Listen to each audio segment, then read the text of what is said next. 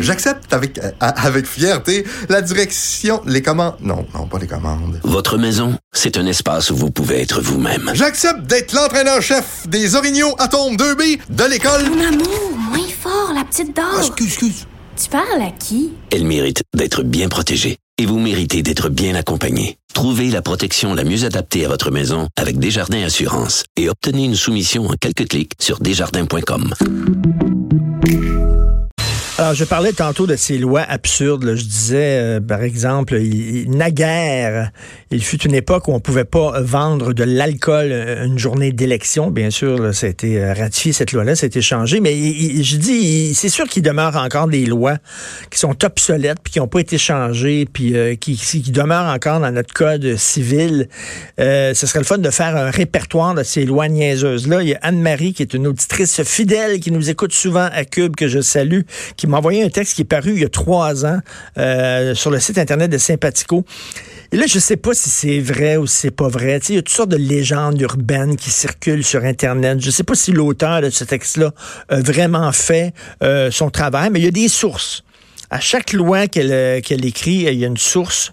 Alors voici quelques lois, ça a qui sont encore en- qui existent encore au Canada, des lois absurdes. Il est illégal de tuer un Sasquatch. Mais c'est parce que ça n'existe pas, les Sasquatch. Il est interdit de siffler à Petrolia en Ontario.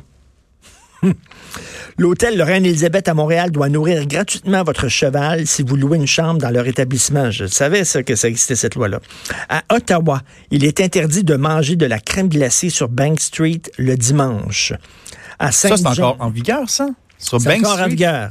C'est la rue Bank à Ottawa, c'est comme Ben la oui. Sainte-Catherine. là, tu sais, Il y a des euh, salles de spectacle, etc. Mais En c'est- 2016, c'est encore en ça. vigueur, en Voyons donc. 2016. Il y a une source, là. Ben, T'appuies là. là-dessus, puis t'as la source. Ouais, non.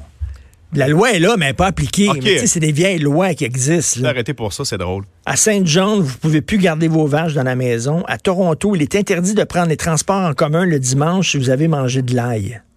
Ah, Pense ça, je peux comprendre. vrai, Ça, c'est ça. une une bonne loi. petite bonne C'est loi, une ça. bonne loi. C'est- Ça, ça devrait être appliqué en maudit. Tu peux pas sortir de chez vous si tu vas à Casagrec après. Là.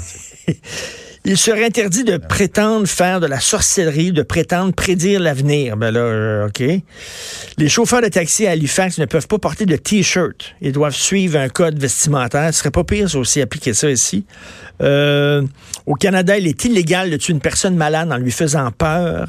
Il est, interdi- il est interdit de voler des huîtres. Ben, il est interdit de voler point. Pourquoi voler des huîtres? Bref. Ben, c'est Ça rare. a l'air qu'il existe déjà un répertoire euh, comme ça. Je veux euh, attirer votre attention sur, je fais pas du népotisme, mais sur la chronique de ma blonde. Elle m'a montré ça hier, euh, Sophie Durocher, dans le Journal de Montréal. Sa, sa chronique s'intitule Vos gueules des mecs. Le gars qui a fait Les Parents, la série Les Parents à Radio-Canada, il veut faire une série qui s'appelle Les Mecs. C'est l'histoire d'un paquet de chums, des gars qui sont chums, qui sont dans la cinquantaine, hétérosexuels, puis leurs problèmes, puis ils se rencontrent, puis ils jasent entre eux autres, puis tout ça. Lui, l'auteur, il, y a ça, il est dans la cinquantaine, fait qu'il dit, je vais m'inspirer de mes chums. Et là, il y a une féministe, Martine Delvaux, T'es cœur, hein, ça n'a pas de bon sens l'écrit dans la presse. Voyons donc, les hommes, on les entend assez. C'est rien qu'eux autres qu'on entend. Ils vont avoir leur série. Des hommes blancs hétéros en plus. euh, des mâles, puis tout ça. Ça n'a pas de... Hey, taboire! Puis là, elle dit, c'était cœur, c'est de l'hétérocentrisme. On donne une- un porte-voix, un de plus, à des voix qu'on entend partout. Autrement dit, les hommes n'ont pas le droit de parler des autres.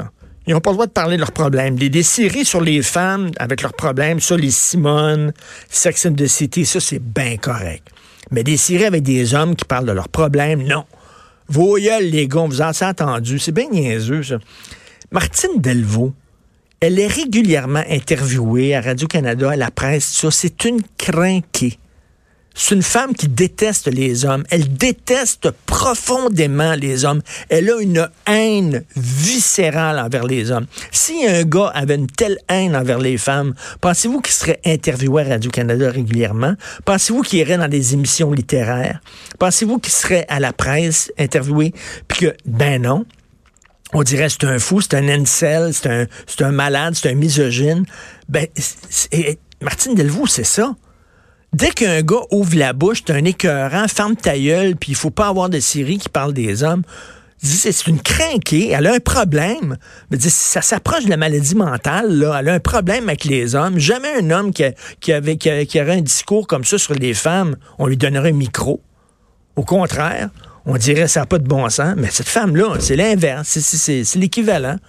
Comment ça se fait qu'on lui donne un micro? Comment ça se fait qu'on publie euh, ses textes d'opinion? Elle a une haine viscérale des hommes. Je sais pas ce que les gars y ont fait dans sa vie à elle, là.